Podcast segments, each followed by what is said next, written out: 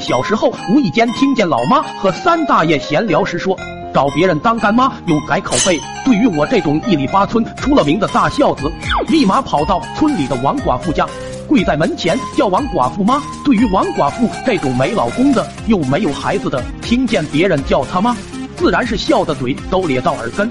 后面去了，大牙都掉了几颗，把家里的水果零食拿出来给我吃。正当我吃的油光满面的时候，王寡妇从一个印有八度空间的塑料口袋里拿了二点五块钱给我，还叫我回去给老爹说今晚来帮他挑水。尝到甜头的我，把村里的孤寡老太太、不孕不育的小媳妇都认了娘，喊了妈。他们一个二个也没有让我白喊，不是拿钱，就是往我家里成筐成筐的送鸡蛋、送水果等。从此以后，我们村上到八十岁下到二十岁没结婚的小姑娘都是我妈，连我们小学五年级的如花也当了我妈。不要问为什么，一个字，那就是钱。有了钱的我，天天带着二狗逃学，翻墙去村里的黑网吧上网，终究只是包不住火。刚放学，我就叫二狗和我去黑网吧里看学习资料。看得正精彩的时候，二狗爹和老爹蹑手蹑脚的进了网吧。我无意间回头发现了他们和二狗正想着开溜。这时老爹和二狗爹不仅注意到我们，还注意到了我们电脑屏幕上放的小电影。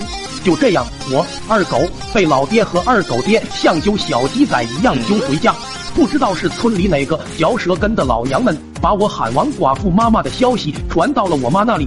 刚被老爸揪到家，就看见老妈背着一麻袋衣服，哭哭啼啼喊着要回娘家。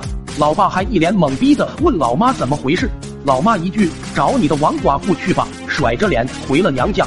而老爸头上则是青筋暴起，拿起八二年的打狗棍就向我冲来，根本不给我解释的机会，以一秒十二棍，棍棍出暴击的手速，足足把我打了七七九十二棍。第二天，老爹不顾狂风暴雨，翻山越岭，徒步走到了学校，给我请了足足一个月的病假。快手。拥抱每一种生活。